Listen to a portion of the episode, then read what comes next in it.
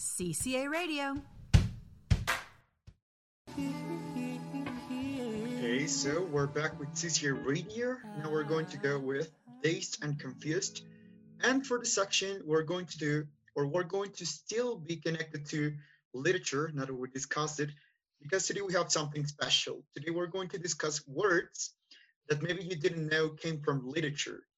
So that's something that is very well known. For example, when we talk about William Shakespeare, that's one of the first things that come to mind. But it's quite interesting to see how many words come from literature and we had no idea they came from. Even there are some words that were surprising to me because I thought they were very modern and they were part of like uh, jargon that came from computers or things that we knew already. But most or all of these words are connected to literature. So pretty much. I like this I'm one. I, li- I like I like this one. The, the origin of words is always fun.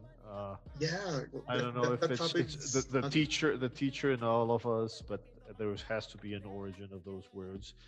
I like it when it's authors that came up with a word for their books, for their uh, for their work, and they just catch up, and people started using it, and that's how it's the beauty of language, the beauty of how and where the words come from. So, okay, Totally. let's start. Let's start. Pretty good.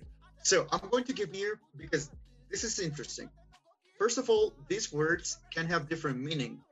So Of course. depending on the age, they can be totally different. So I'm going to give you the word, and I want you to please try to give me the popular like meaning of the word, Mhm. and if you can guess what it was meant to be in the past when it was part of of these books, like Okay. the official meaning. Yes. Okay. So we're going to start with the first word that's unfriend. Unfriend. Friend. Unfriend. Okay.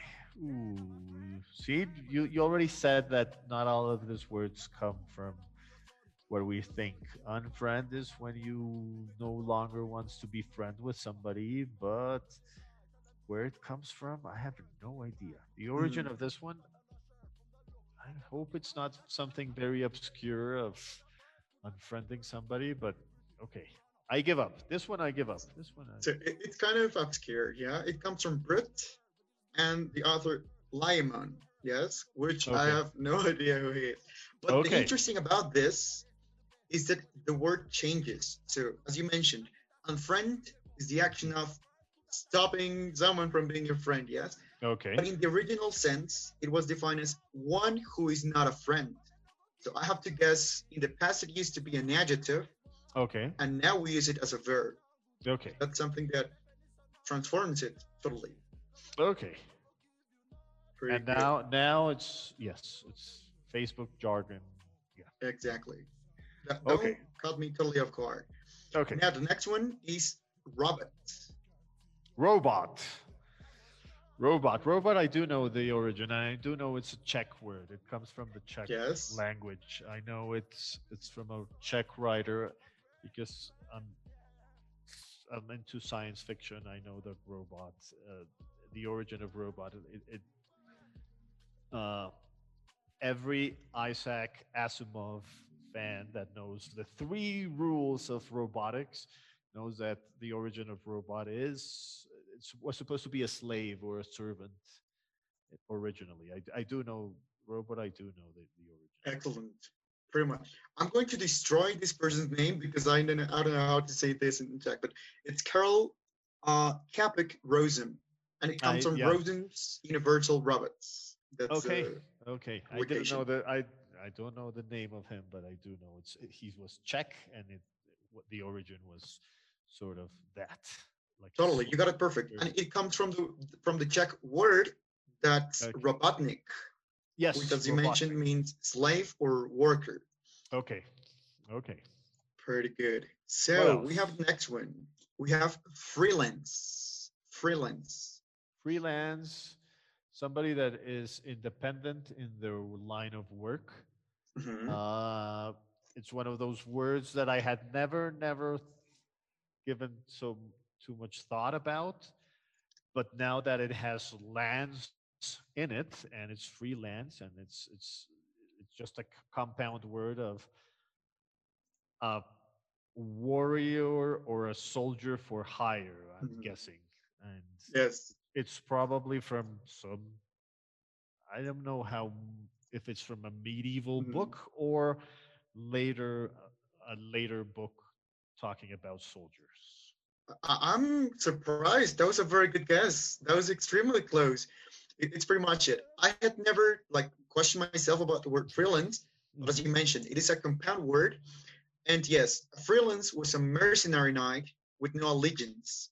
Okay, He's like pretty a Ronin, basically yeah. doing things exactly. He, received money and did things in exchange. It comes from Ivanhoe, that was written by Sir Walter Scott Walter Scott. in Wow. 1820. I had So no freelance idea. come from it. I had no idea that freelance came from Ivanhoe. That's so amazing. Freelance. That's a Totally very good. good, very good piece that of. was very good, yeah.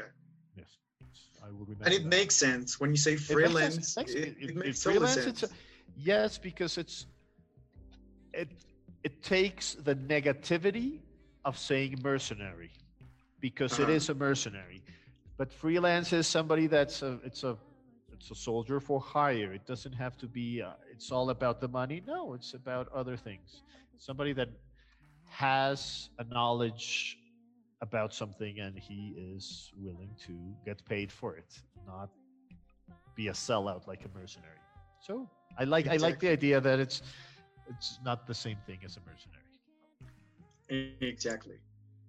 Good. Okay, So what the next one is oh, this one is quite interesting. Honey trap. Honey trap. Oh my god. Uh, honey trap. Honey trap. I am guessing it comes from the saying that it's easier to allure bees with honey than with something else or something like that. So I'm guessing that is the tr- alluring of something. You're you're trying to get somebody to do whatever you want them to do. And by that definition, it can come from any book, and I can not guess which one. Totally. It's it's like luring or or having someone into revealing information. Yes. Okay, okay. So that that's where it comes from. Now it has a very contemporary like meaning because you make it connected to to government and plots and getting information out of someone from a high position. That's very like plot-like device. Okay. So this comes from um, Tinker Tailor Soldier Spy by John le Really? Carré. I would le surprise. Yeah, That's amazing.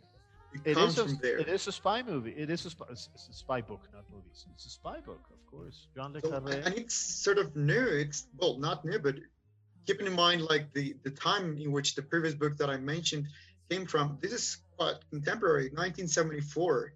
So it's not that old. It's that not that a word old. that it's not that old. If if our listeners and viewers do not have not read John le Carré, very recommended. He's he writes thrillers more more than spy novels. They can be characterized as spy novels, but they're thrillers. They're really really fun to read. And Tinker Tailor Sol- Soldier Spy is one of those. Uh, it was a, the world in the Cold War, so spies were what everybody was writing about but there's still oh you can still read John le Carré even today and it's fun so that okay i like that i like that one i, I like honey trap i like that one was good. Yeah, that that one okay pretty good. The next one that we have is Factoid. Factoid. factoid piece of factoid ooh. I have no idea of the origin of factoid. It's just a, a piece of information, a small piece of information, and, and no idea of the book where it came from. Yes, that one I give up. Yeah. Pretty good. Okay, so factoid is pretty much an item of unreliable information, and it is Mhm. reported and repeated so many times that it becomes like a fact, or it is accepted better. Okay, a a fact, factoid. A factoid is something that is accepted. Yes. Even Pretty good. Okay. Exactly. So it comes from Marilyn by Norman Mailer That's also very close to the previous uh, publication, 1973. Norman Mailer. Okay. Factoid. Factoid is all.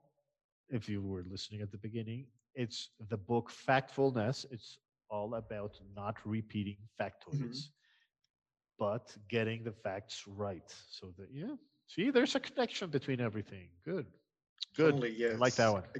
Again, and it's very, very like modern. You could say it. It is very, very modern. Old. It is very modern. It is very modern. We are in the age of information. So when we start repeating facts that are not true, factoids, uh, we're doing what we're not supposed to be doing. Okay. Mm-hmm. And, and very contemporary for discussions that we were having about politics. Not getting yeah. into it, but very very contemporary okay the next word um, hasn't changed in meaning mm-hmm. it's pretty much the same uh, but the origin again it's pretty interesting. So the word is debunk. Debunk. That debunk is something false. Debunk is to to to set things right. Again very similar to factoid. I don't know if it's from a book about the same time period. Mm-hmm. That, that sort of before. Again, in this one, I have a question about the, the article. Because debunk is, is a verb. Generally, when we use it, it's a verb. Yeah, it's like okay. to to prove something wrong. Yes. Okay. But uh, here the description says that it is used to expose false claims. Mm-hmm. So I'm wondering, is that an adjective? Because I would like to see it in context. So I would need more digging into the book itself and the funny thing is that the book is called Bunk by okay. William E. Woodward, 1923. The Woodward, I have no idea what book that is. Okay. Yeah, Bunk is the name of the book. Pretty okay. good. Okay. Okay, let's do a couple more because I can see that our guest is uh, tuning in. Okay. Pretty good. So I think that we can do two. That would be fine. Okay, okay, let's do two more. So we have for the next one eyesore. Eyesore is the word. Eyesore. Once eyesore is when you see something that is that you don't like. Uh-huh. Eyesore. Eyesore. I'm guessing. I'm guessing it's a Shakespearean kind of thing because it's one of those insults. I, I am trying to remember if we if we mentioned it when when we did the, the the Shakespeare insults with Janet a couple of months ago, but I think it was one of them. It might have been part, yeah. It might have been part because you're totally right. It comes from William Shakespeare's The Taming of the Shrew. The Taming and of the Shrew. It expresses exactly what you say. It is something that is offensive to the eye. Something that you don't like. I love the wording yeah.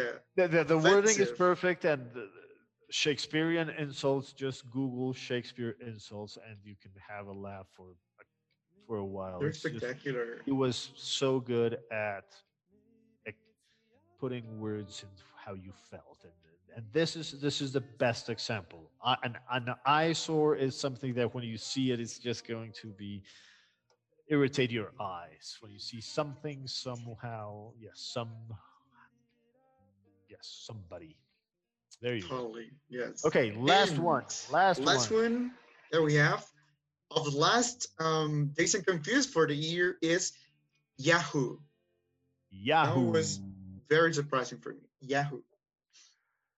I am going to confess complete ignorance on the origin of the true meaning of the word Yahoo. Not only the true meaning or the beginning of and the origin, but what book it's about. And yes, complete ignorance. So I have no idea totally what a Yahoo. Sure. I'm yeah. pretty sure you're going to know this this author and book. So it comes from Jonathan Swift's Gulliver's Travels. Another. So I have no idea. The name comes from like an imaginary race race of British creatures. So it is Ooh, an invented no word idea. to describe a race of creatures. I had no what? idea about that one.